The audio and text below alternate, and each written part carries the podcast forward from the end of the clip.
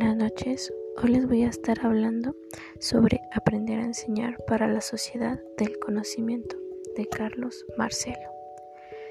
Nuestras sociedades están envueltas en un complicado proceso de transformación. Es una transformación no planificada que está afectando a la forma como nos organizamos, cómo trabajamos, cómo nos relacionamos y cómo aprendemos. Estos cambios tienen un reflejo visible en la escuela como institución encargada de formar a los nuevos ciudadanos. Nuestros alumnos disponen, hoy en día de muchas más fuentes de información que lo que ocurría no hace ni 10 años. Fuentes de información que, aportadas por las nuevas tecnologías de información y comunicación, están haciendo necesario un replanteo de las funciones que tradicionalmente se han venido asignando a las escuelas y a los profesionales que en ella trabajan, los profesores y profesoras. Una de las características de la sociedad en la que vivimos tiene que ver con el hecho de que el conocimiento es uno de los principales valores de sus ciudadanos. El valor de la sociedad de las sociedades actuales están directamente relacionados con el nivel de formación de sus ciudadanos y de la capacidad de innovación y emprendimiento que estos poseen. Pero los conocimientos en nuestros días tienen una fecha de caducidad y ello nos obliga ahora más que nunca a establecer garantías formales e informales para que los ciudadanos y profesionales actualicen constantemente su competencia hemos entrado en una sociedad que exige que los profesionales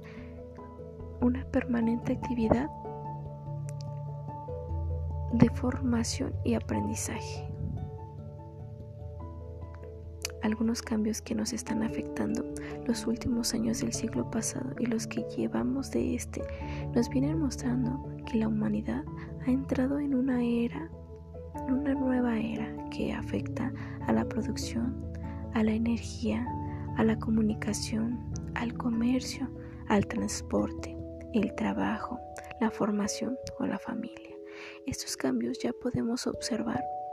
con mucha nitidez, puesto que están afectando progresivamente nuestra forma de vivir, de comunicarnos, de trabajar y de aprender.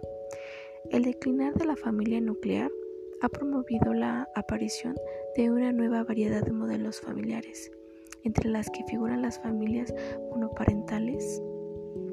las familias en las que se agrupan los hijos de diferentes matrimonios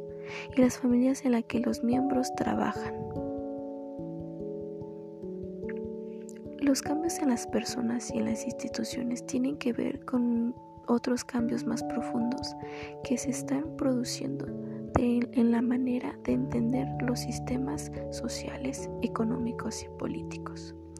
Una de las características del mundo en el que vivimos y en mayor medida en el que vivirían las generaciones que hoy en día están en la escuela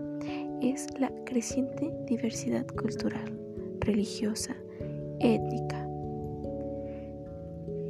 El aumento constante de la inmigración en los países de la OCDE, motivada por el aumento de las diferencias entre países ricos y pobres, está poniendo a nuestras sociedades ante diatribas nunca antes completadas.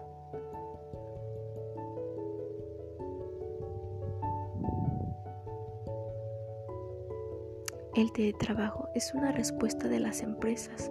pero también de los trabajadores individuales,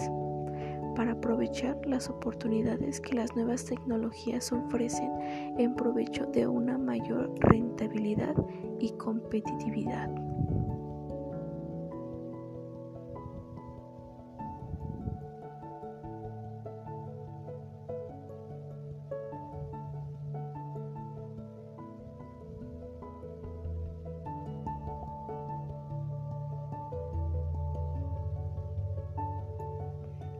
Aprendizaje en el punto de mira el derecho de aprender y el papel de las escuelas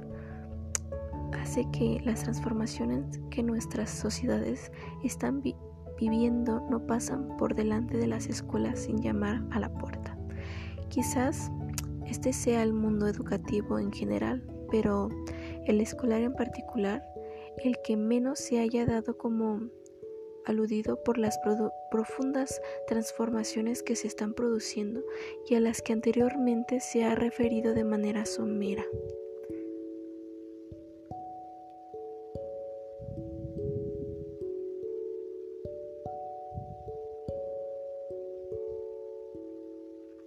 Algunos principios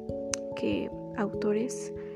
nos han proporcionado son la necesidad de, ofrecer oportunidades educativas que respondan a los principios de eficacia económica, justicia social, inclusión social, participación democrática y desarrollo personal.